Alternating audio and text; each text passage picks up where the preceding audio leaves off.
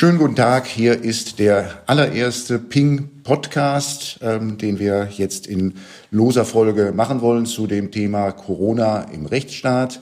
Ähm, Datenschutz kann man in diesen Zeiten von weitreichen Beschränkungen, mit denen wir alle leben, nicht diskutieren, äh, wenn man ihn nicht im Kontext der Bürgerrechte und Grundrechte insgesamt diskutiert. Und dazu wollen wir jetzt mit einigen Podcasts äh, in den nächsten Tagen einen Beitrag leisten. Ich freue mich sehr, ähm, zu, dem, äh, zu der ersten Folge hier äh, einen äh, Gesprächspartner zu haben, der jetzt auch sehr beschäftigt war mit diesem Thema. Konstantin Kuhle, ähm, Bundestagsabgeordneter der FDP und innenpolitischer äh, Sprecher der Partei, ähm, seit äh, 2017 im Bundestag. Hallo Konstantin. Hallo Nico, grüß dich. Konstantin, als du in den Bundestag eingerückt bist, 2017, hättest du dir vorstellen können, dass während deiner ersten äh, Legislaturperiode wir hier Ausgangssperren, äh, Schließungen und all das haben, was im Augenblick unseren Alltag prägt?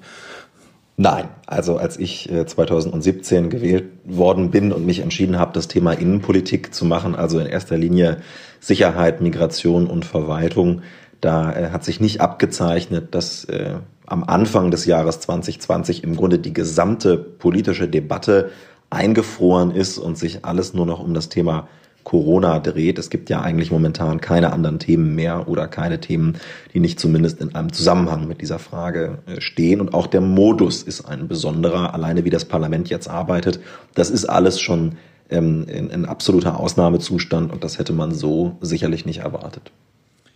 Letzte Woche ist ja im Bundestag ein ganzes Gesetzespaket äh, verabschiedet worden. Ähm, äh, unter anderem auch mit äh, äh, Änderungen des Infektionsschutzgesetzes. Wie war das für dich letzte Woche? Wie hast du das letzte Woche so erlebt? Also insbesondere als dann die Vorschläge kamen zum Infektionsschutzgesetz und ihr ja sehr, sehr schnell vor der Frage standet alle Abgeordneten, aber jetzt speziell du, ähm, ob man dem zustimmen kann oder nicht. Also es ist so, dass die Große Koalition äh, ganz früh für sich entschieden hat, dass sie äh, einen Schritt auf die Oppositionsfraktionen zugehen will, äh, diesseits der AfD, also auf FDP, Grüne ähm, und Linksfraktionen. Ich halte das in, für, in so einer Situation auch für klug und sinnvoll, denn die Bürgerinnen und Bürger haben ja ein ganz legitimes Interesse, dass in so einer Krise, bei so einer Bedrohung durch eine Pandemie die demokratischen äh, Kräfte zusammenarbeiten. Also das ist erstmal klug und sinnvoll. Es ist allerdings auch erforderlich, weil ähm, natürlich viele Abgeordnete selber in äh, Quarantäne sich schon befinden, also eine Anordnung haben, dass sie ihre Wohnung nicht verlassen dürfen. Ähm, das ist ja bei Personen der Fall, die positiv getestet sind. Das ist aber auch der Fall bei Personen, die Kontaktpersonen ersten Grades sind, sich also in der Nähe aufgehalten haben eines positiv Getesteten. Und auch da waren einige Abgeordnete dabei. Und schließlich eine dritte Gruppe sind auch Abgeordnete der Großen Koalition, äh, Teile von Risikogruppen, sodass die Große Koalition alleine überhaupt keine Mehrheit im Deutschen Bundestag äh, zustande bekommen hätte. Und das wäre spätestens aufgefallen bei der Abstimmung über die Ausnahmeregel in der Schuldenbremse. Wir haben ja äh, einen Nachtragshaushalt beschlossen als Deutscher Bundestag. Ähm, und äh, da kann man ganz ähm, transparent ablesen, dass die Große Koalition selber gar keine Mehrheit zustande bekommen hat, um diese äh, Kanzlermehrheit, die dafür erforderlich ist, zu erreichen. Und deswegen hat man von vornherein verhandelt mit den ähm, Oppositionsfraktionen. Und das ist dann schon ein ganz anderer Modus, als man das normalerweise in der Opposition ähm, gewohnt ist. Äh, da haben dann Telefonkonferenzen stattgefunden der zuständigen Minister mit unseren stellvertretenden Fraktionsvorsitzenden, ähm, die sehr eng eingebunden waren eigentlich in alle Gesetzespakete. Wir als Innenpolitiker waren und das ist anders als in anderen Krisensituationen in dieser Frage nicht so gefragt, weil wir nicht federführend waren. Es waren eher die Rechtspolitiker bei den strafrechtlichen und den zivilrechtlichen Regelungen. Es waren die Gesundheitspolitiker, die Wirtschaftspolitiker, die Finanzpolitiker. Die waren sehr eingebunden und äh, wir als Innenpolitiker haben eher äh, mitberatend äh, teilgenommen an diesen Fragen, so dass ich mich ähm, auf die grundrechtsrelevanten und rechtsstaatsrelevanten Fragen beschränkt habe und mich vor allen Dingen befasst habe mit dem Thema Handy-Tracking auf der einen Seite und äh, Ausgangsbeschränkungen auf der anderen Seite. Und dann war man einfach viel am Telefon, hat viel äh, versucht, dort äh, Einfluss zu nehmen und äh, sich eine Meinung zu bilden. Und es war sicherlich nicht das Verfahren, ähm, wie es Lege Artis äh, sein soll, mit Mitberatung und äh, zweiter, dritter Lesung im Abstand von vielen Wochen, wo man dann auch Expertinnen und Experten einbinden kann. Ähm, aber unterm Strich ist es uns, glaube ich, auch als Opposition gelungen, da einige Punkte dran zu äh, verändern an diesen Vorlagen. Aber da werden wir vielleicht noch darauf zu sprechen kommen. Ähm, ganz konkret, also äh, die ähm, ganzen äh, Schließungen und Ausgangsbeschränkungen und äh, Beschränkungen, was die äh, Zahl von Personen, die sich im öffentlichen Raum treffen können, angehen. Die fußten ja alle auf den Paragraphen 28 Infektionsschutzgesetz. Ähm, sie wurden erlassen, äh, die letzten dieser Beschränkungen wurden erlassen, nämlich die Ausgangsbeschränkungen an dem Wochenende bevor, dem, bevor die Bundestagssitzung war, wo das Gesetzespaket verabschiedet wurde. Ähm, Teil des Gesetzespakets war jetzt ausgerechnet eine Änderung dieses Paragraphen 28. Ähm, wie hast du das äh, gesehen und was gab es da zu diskutieren? Also wir diskutieren über die Novelle des Infektionsschutzgesetzes. Ähm, das war eines der äh, Gesetzgebungsprojekte, die auf der Agenda standen, neben vielen anderen. Und äh, diese Novelle des Infektionsschutzgesetzes hatte sozusagen als wesentliche Änderung die Einführung einer sogenannten epidemischen Notlage von nationaler Tragweite.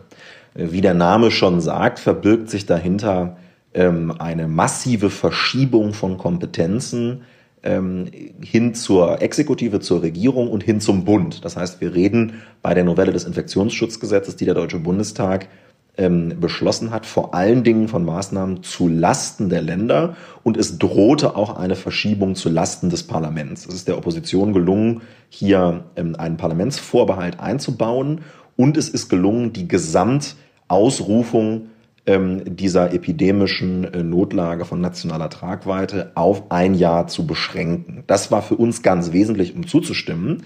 Und äh, wenn man sich dann diesen ähm, Gesetzentwurf weiter angeschaut hat, dann hat man irgendwann gemerkt, dass diese Beschränkung auf ein Jahr sich nicht erstreckt ähm, auf die von dir eben angesprochene Novellierung des Paragraphen 28. Und das ist die Ermächtigungsgrundlage für äh, Ausgangsbeschränkungen beziehungsweise auch für äh, die Kontaktverbote, wie sie jetzt von den Ländern erlassen äh, worden sind. Ähm, das sehe ich kritisch. Ich habe das auch mit einigen Kolleginnen und Kollegen aus der FDP-Fraktion deutlich gemacht in einer Protokollerklärung, die beigefügt worden ist zu den Debatten. Denn wir ähm, erleben hier, dass eine Maßnahme, die ich auch für verhältnismäßig halte, abstrakt, also wenn es eine ähm, gesetzliche Grundlage gibt, dann finde ich es richtig, in einer solchen Situation Ausgangsbeschränkungen äh, auszusprechen, dass die auf wackeligen rechtlichen Füßen stand, bevor man das Infektionsschutzgesetz äh, novelliert hat. Wir haben gesehen, dass ein äh, bayerischer Landkreis angefangen hat, der Landkreis Tirschenreuth, ähm, dann äh, Bayern vorgeprescht ist und dann in einigen anderen Ländern auch Kontaktbeschränkungen ähm, äh, erlassen worden sind und die rechtswissenschaftliche Literatur das im Grunde in Frage gestellt hat, ob man das wirklich auf den Paragraphen 28 äh, alte Fassung hätte stützen können. Diese Unklarheit hat der Gesetzgeber jetzt beseitigt, allerdings nachträglich und damit wird nachträglich legalisiert, ähm, was die Exekutive möglicherweise vorher gar nicht durfte. Ähm, wie gesagt, ich glaube, es ist verhältnismäßig, aber bevor man überhaupt zur Verhältnismäßigkeit kommt, braucht man erstmal eine Rechtsgrundlage. Und das war nicht ganz sauber. Ich finde es trotzdem gut, dass wir diese äh, Unklarheit beseitigt haben, glaube aber auch, dass man nach der Corona-Krise eigentlich mit dem Infektionsschutzgesetz von vorher ganz gut gefahren wäre, zumindest was die äh, Rechtsgrundlage für Kontaktbeschränkungen angeht. Und deswegen hätte ich mir gewünscht, dass man auch diese neue Rechtsgrundlage befristet. Ähm, was hast du gedacht, als du den 28 dann in der vorgeschlagenen neuen Form gesehen hast und in der Begründung nur einen Satz gesehen hast, das geschehe aus Gründen der Normenklarheit? Na, das hat mich nicht überzeugt. Also ich glaube, dass ähm, wer eins und eins zusammenzählen kann, und das ist in diesem Fall ähm, die Lektüre der ergangenen Ausgangsbeschränkungen und die Lektüre der äh, wissenschaftlichen Begleitung und Kommentierung, ähm, relativ schnell dazu kommt, dass es sich nicht hier um einen äh, Akt der Rechtsklarheit handelt, sondern dass es sich hier um die Erweiterung der Rechtsgrundlage für äh, Ausgangsbeschränkungen und Kontaktverbote handelt. Und ähm, sozusagen aus gutem Grund wird die Begründung ja nicht mitbeschlossen äh, und ist sozusagen nur ein Teil des Interpretationsmaterials. Und ich glaube, dass ähm, unsere Protokollerklärung und äh, das, was an ähm, wissenschaftlicher Literatur den 28 Infektionsschutzgesetz alte Fassung und neue Fassung umkreist, einen Beitrag dazu leistet, ähm, dass man die Erweiterung der Rechtsgrundlage ähm, jetzt ähm, auch auf dem Schirm hat. Fühlt man sich da als Abgeordneter mal so ein bisschen auf den Arm genommen, wenn man, wenn man da eine Vorschrift hat, die jetzt ähm, Ausgangsbeschränkungen ermöglichen soll und dann steht in der Begründung nur ähm, etwas ganz Lapidares drin? Naja, was heißt auf den Arm genommen? Am Ende ist man ja selber der Gesetzgeber. Und ähm, es handelte sich hier ja um eine Vorlage der äh, regierungstragenden Fraktionen. CDU, CSU und SPD haben diesen äh, Veränderungen eingebracht. Man macht das ja, um die äh, Beteiligung des Bundesrates vor der ersten Lesung zu umgehen. Das ist ja so eine Standardkonstellation aus dem Staatsorganisationsrecht.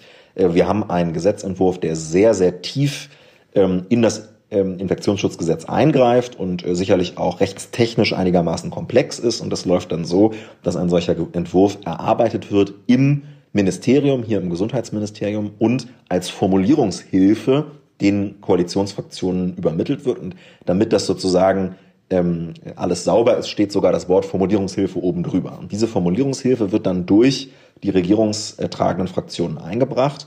Und ähm, auf diese Weise kann man die vorgeschriebene Beteiligung des Bundesrates bei Regierungsvorlagen umgehen. Es gibt ja dann noch eine zweite Beteiligung des Bundesrates, ähm, die hat ja dann auch stattgefunden in der Woche ähm, nach der Entscheidung des Bundestages. Also man muss als Gesetzgeber schon äh, das Selbstbewusstsein haben, sich sowas dann genau anzugucken und durchzulesen. Und ähm, das ist kein, ich sag mal, das ist kein Move oder kein Manöver, das jetzt auf die Corona-Krise äh, beschränkt wäre, sondern die Exekutive hat natürlich immer ähm, besonderes Wissen und besondere Fähigkeiten und besondere Kompetenz. Und die Legislative hat auch besondere ähm, äh, Kompetenzen und hat auch ihre Mitarbeiter und ihre juristische Expertise.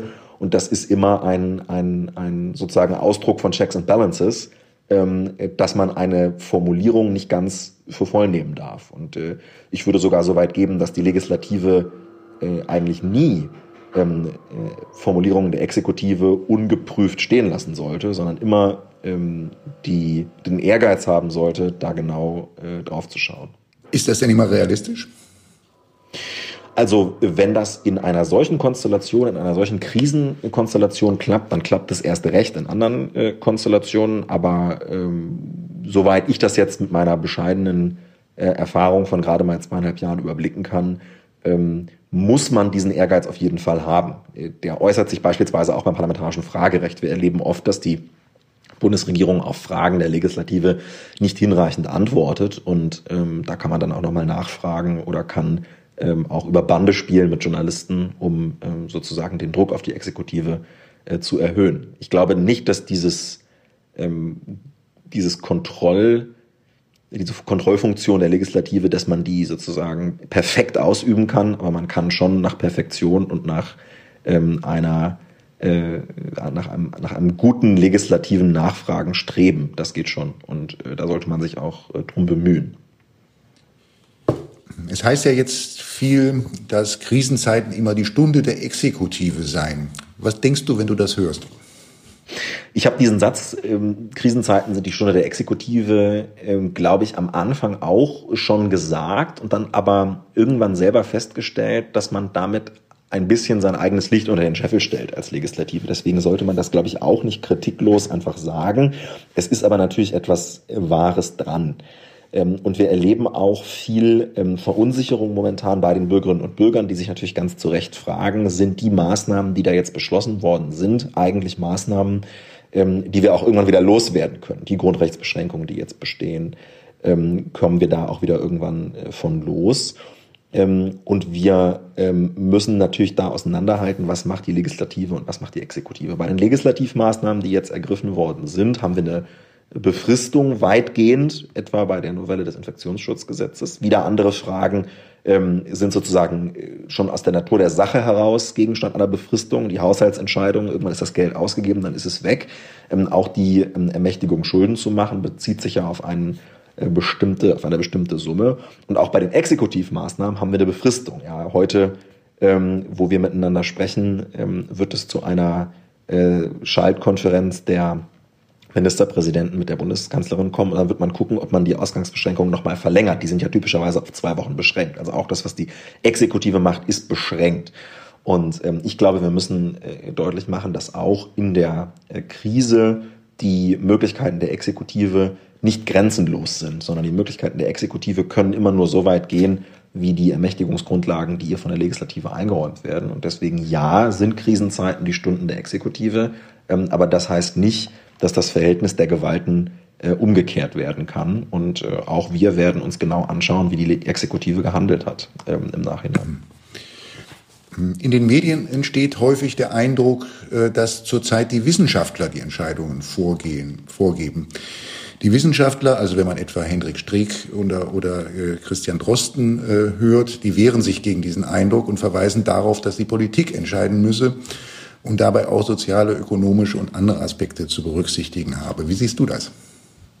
Also ich freue mich darüber, dass wir in einer offenen Gesellschaft und in einem demokratisch verfassten Gemein- und Staatswesen im Gegensatz zu autoritären Entwürfen jeden Abend dem Chefberater der Bundeskanzlerin in seinem Podcast dabei zuhören können, wie er seine eigenen offenen Fragen in den Raum stellt. Also Herr Drosten sagt ja in seinem Virologen-Podcast nicht, das ist die allein selig machende äh, Antwort und das müssen wir jetzt alle so machen, sondern er stellt Ergebnisse unterschiedlicher Studien vor und schließt daraus ähm, auf bestimmte Handlungsempfehlungen, die sich auch mal von einer Woche auf die andere unterscheiden können.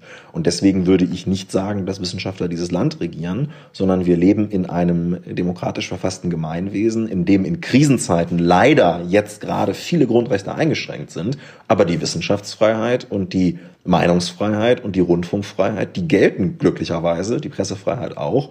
Und deswegen kann natürlich eine Zeitung einen Virologen interviewen oder kann ein, eine Rundfunkanstalt einen Virologen-Podcast ähm, äh, machen. Und dass die dann ihre Ergebnisse in den Raum stellen, das finde ich eigentlich ziemlich gut. Ja, in, in, in China äh, werden Ärzte verfolgt die die Wahrheit ähm, äh, über das Coronavirus äh, verbreiten. Turkmenistan hat gerade das Coronavirus verboten, ja.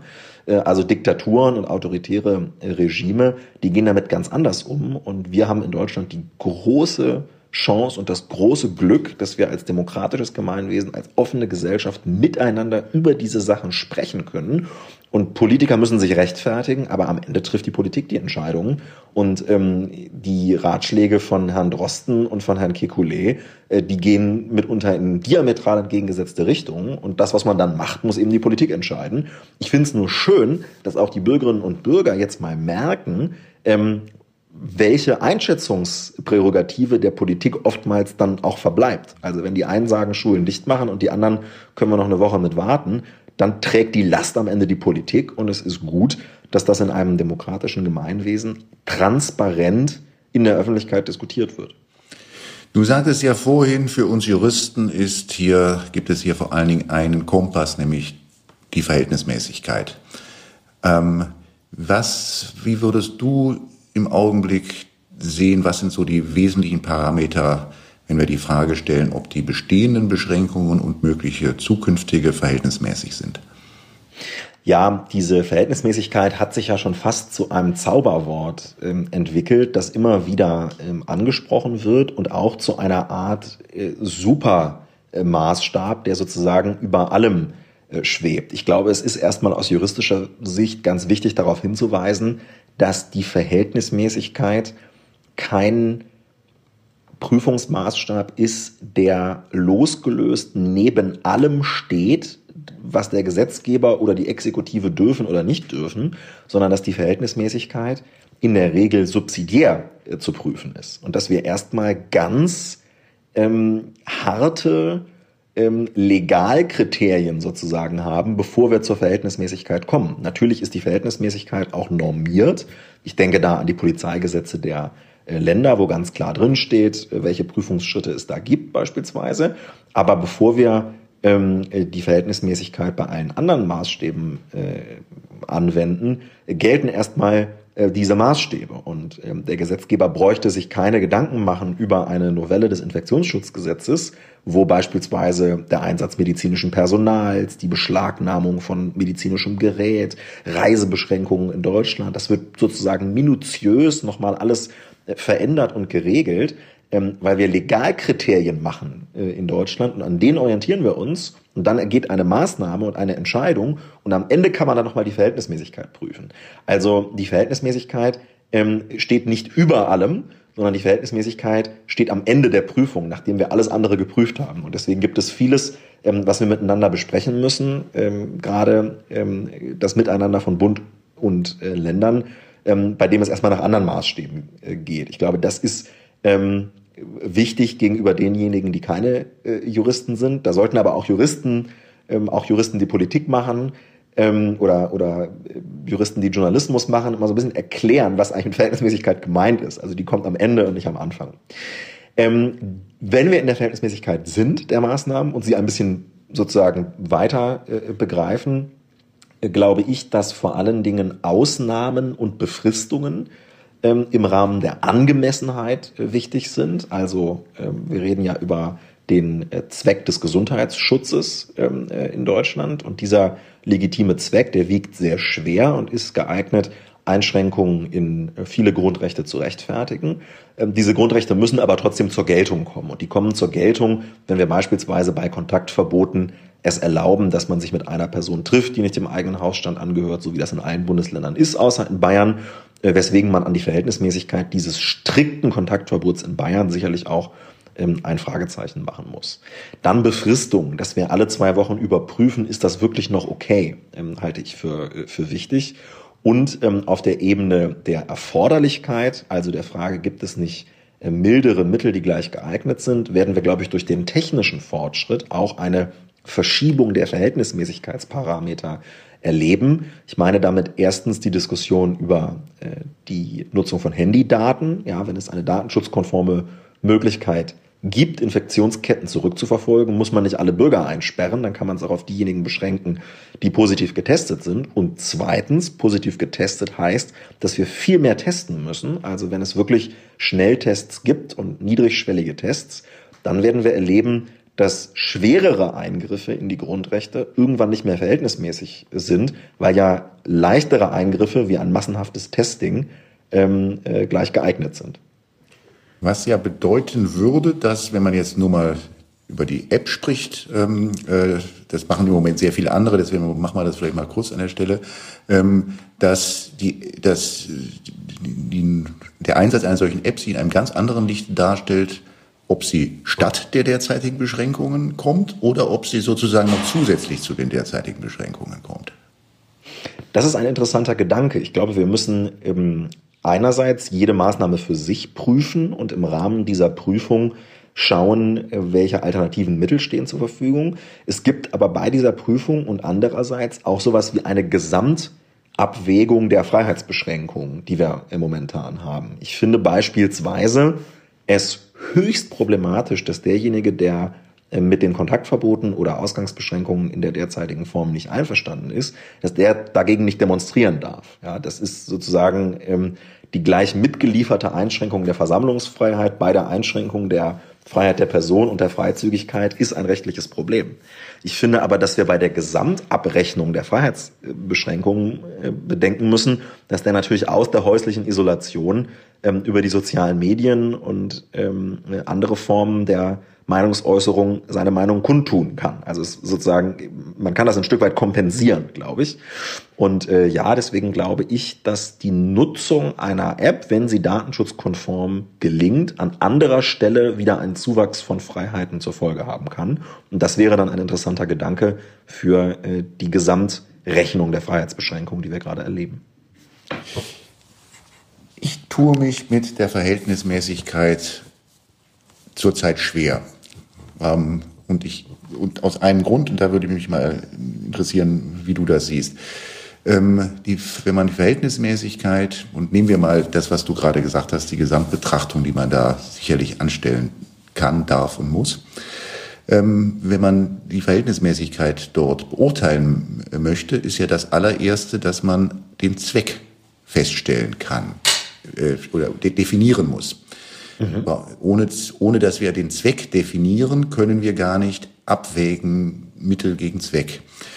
Ähm, und Zweck, ja, was ist denn eigentlich der Zweck dieser Maßnahmen? Gesundheitsschutz oder Leben retten? Das ist wohl ein bisschen zu wenig äh, gesagt, ähm, äh, weil ähm, das ist es ja, das kann es ja alleine nicht sein, weil ähm, ja, da muss man ja nur mal so parallel denken, Straßenverkehr und ähnliche Sachen. Das ist wohl nicht das einzige Ziel, das, das, das man dort, auf das man schauen muss. Und ich nehme wahr, dass man zu den Zwecken sehr, sehr unterschiedliches, teilweise auch widersprüchliches äh, hört.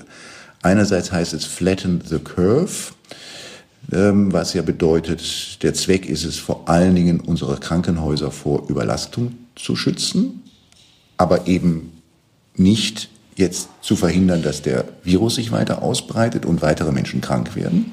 Das ist flatten the curve. Dann heißt es manchmal, wir müssen verhindern, dass sich die Infektion weiter ausbreitet. Das klingt dann so wie, wir müssen noch das, hier den, den, den Virus stoppen, wo sich ja so Fragen stellen, wie passt das dazu, dass es ja, dass ja wiederum die Wissenschaftler sagen, das geht gar nicht. Ähm, und das ist dann eben ein ganz anderes Ziel als Flatten the Curve. Ähm, äh, und äh, und dann kommt jetzt die Bundeskanzlerin auf einmal und sagt, gibt als Ziel aus, also ist da, es muss jetzt darf sich jetzt nur noch alle zehn Tage die Infektionen verdoppeln, wo ich mich gefragt habe, wo hat denn das auf einmal her und mit welcher Legitimation verkündet sie denn jetzt eigentlich ein solches Ziel als Maßstab? Wie siehst du das? Also die Schwierigkeit ist ja, dass wir über die Definition des legitimen Zwecks Prognosen anstellen müssen und diese Prognosen sich notwendigerweise auf wissenschaftlichen Input, aber auch auf Unschärfen stützen. Es können uns Wissenschaftler bestimmte Wahrscheinlichkeiten und bestimmte Aussagen an die Hand geben über die Bestimmung des legitimen Zwecks, aber möglicherweise wird sich in einem Jahr manches davon als falsch herausstellen. Und deswegen ähm, ist sozusagen die Verantwortung für die Gesamtrechnung der Verhältnismäßigkeit einer Maßnahme ähm, äh, bei der Politik, die darüber entscheidet. Und äh, ich glaube umso mehr, dass sie deswegen gut beraten ist, keine endgültigen ähm, Freiheitsbeschränkungen äh, zu beschließen, sondern immer äh, sich sozusagen vorzutasten und gleichzeitig aber auch in der Lage zu sein, pragmatisch und schnell ähm, äh, zu reagieren. Also ich glaube, wir, wir, reden hier immer von einer Prognoseentscheidung. Das ist, glaube ich, ein, ein wichtiger Punkt. Hm, ich glaube zudem, dass wir ähm, zwischen der politischen Diskussion und der juristischen Diskussion ein bisschen unterscheiden müssen. Ähm, ein, ein Politiker, der heute ähm, die Aussage trifft, also wir wollen möglichst viele Leben retten und wir wollen die äh, Gesundheitssysteme ähm, nicht überlasten und äh, die reißen sich da für uns ähm, ein Bein aus, ähm, der wird sehr viel Applaus und Zustimmung erhalten. Ähm, wenn ein Jurist heute vor die Bevölkerung träte und sagen würde, also hört mal, äh, der Schutz des Lebens ist im Grundgesetz mit einem einfachen Gesetzesvorbehalt ausgestattet, ähm, andere Grundrechte wie die Religionsfreiheit äh, sind das nicht und deswegen gilt sozusagen abstrakt äh, kann das Recht auf Leben auch eingeschränkt werden und nun habt euch mal nicht so, dann würde dieser Jurist ähm, wahrscheinlich sogar zu Recht vom Hof gejagt werden, weil man sagen würde, also hast du überhaupt nicht verstanden, in was für einer dramatischen Situation wir, wir sind und schau dir mal die Bilder aus Italien an.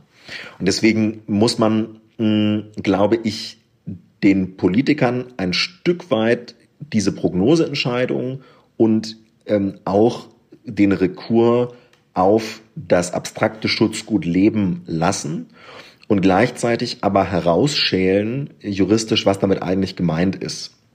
Und ähm, da sind wir sozusagen am Kern der Diskussion, ähm, die ja heute auch ähm, in verschiedenen Artikeln äh, aufgemacht wird, die auch wissenschaftlich schon, wie, wie ich finde, sehr interessant äh, aufgemacht wird. Ähm, ich will es mal so sagen, ich glaube, wir können am Ende den legitimen Zweck nicht so definieren, dass es gar kein Risiko in der Gesellschaft mehr gibt, zu erkranken. Und ähm, der legitime Zweck darf nicht unseren Charakter als freiheitliche Gesellschaft völlig in Frage stellen Und wahrscheinlich können wir erst im Nachhinein die genaue Trennlinie ziehen. Ähm, und diejenigen, die sich heute Sorgen um die Verhältnismäßigkeit machen, die leisten einen ganz wichtigen Beitrag, weil sie Skepsis und Zweifel an die Definition der, der, des legitimen Zwecks machen. Und ich glaube, das ist ganz, das ist ganz wichtig. Also Zweifel und Skepsis von, von juristischen Profis sind absolut angebracht und wichtig. Ähm, aber gleichzeitig müssen wir auch ein Stück weit eine Prognoseentscheidung der Politik überlassen ähm, und die politische von der juristischen Dimension ein bisschen abschichten. Ähm, Gerhard Baum äh, hat ähm, äh, der FDP-Innenminister der 70er Jahre ähm, äh, und ähm, äh, Rechtspolitiker der FDP, hat äh, im Spiegel vor, der, vor dem Virus Sicherheitswahn gewarnt. Ähm, müssen wir da ein bisschen aufpassen? Ja, also Gerhard Baum hat meistens recht. Das kann man sich immer schon mal als Faustregel ähm, äh, merken. Und natürlich muss man aufpassen, dass nicht unter dem Deckmantel äh, des Virus jetzt plötzlich Dinge gefordert werden, ähm, die man sowieso immer schon mal durchsetzen äh, wollte. Und ich erlebe das gerade angesichts dieser Diskussion über das Handy-Tracking jetzt viele, denen das hohe Datenschutzniveau in Deutschland ein Dorn im Auge ist, ähm, sagen, also jetzt müssen wir das machen und äh, dann sind wir endlich diesen bescheuerten Datenschutz los. Ähm, äh, das ist einigermaßen ähm, amüsant, finde ich, weil in einem Land, in dem äh, Unternehmerinnen und Unternehmer äh, die äh, Internetseiten von Landesbanken ähm, zum Abstürzen bringen, weil sie da ihre, ähm, äh, ihre Anträge hinmailen, dem fehlt es nicht ähm, an weniger Datenschutz, sondern dem fehlt es an einem digitalen Mindset bei der Aufstellung seiner Infrastruktur und seiner öffentlichen Verwaltung. Und deswegen äh, hat Gerhard Baum recht, wenn er davor warnt, dass unter dem Deckmantel der äh, Virusbekämpfung jetzt Freiheitsrechte nachhaltig eingeschränkt werden. Und äh, deswegen ist Befristung so wichtig, Evaluation so wichtig. Äh, deswegen sind Ausnahmen so wichtig. Deswegen sind Zweifel und Skepsis mit Blick auf den Zweck dieser Maßnahmen unbedingt angebracht. Und äh, da sollten wir sehr wachsam sein. Das lassen wir mal als Schlusswort äh, hier stehen äh, für heute. Das ist, glaube ich, auch Gerd Baum sollte auch immer das letzte Wort haben. Äh, äh, ich glaube, da sind wir auch sofort einig darüber. das hat er, glaube ich, auch immer für sich beansprucht. Ähm, ähm, ja, vielen, vielen Dank dir, lieber Konstantin. Vielen, vielen Dank allen, die uns bis hierhin zugehört haben. Ähm, und ähm, der nächste Pink-Podcast zu, ähm, zu Corona im Rechtsstaat folgt dann auf dem Fuße. Dankeschön nochmal, Konstantin. Danke dir, Nico.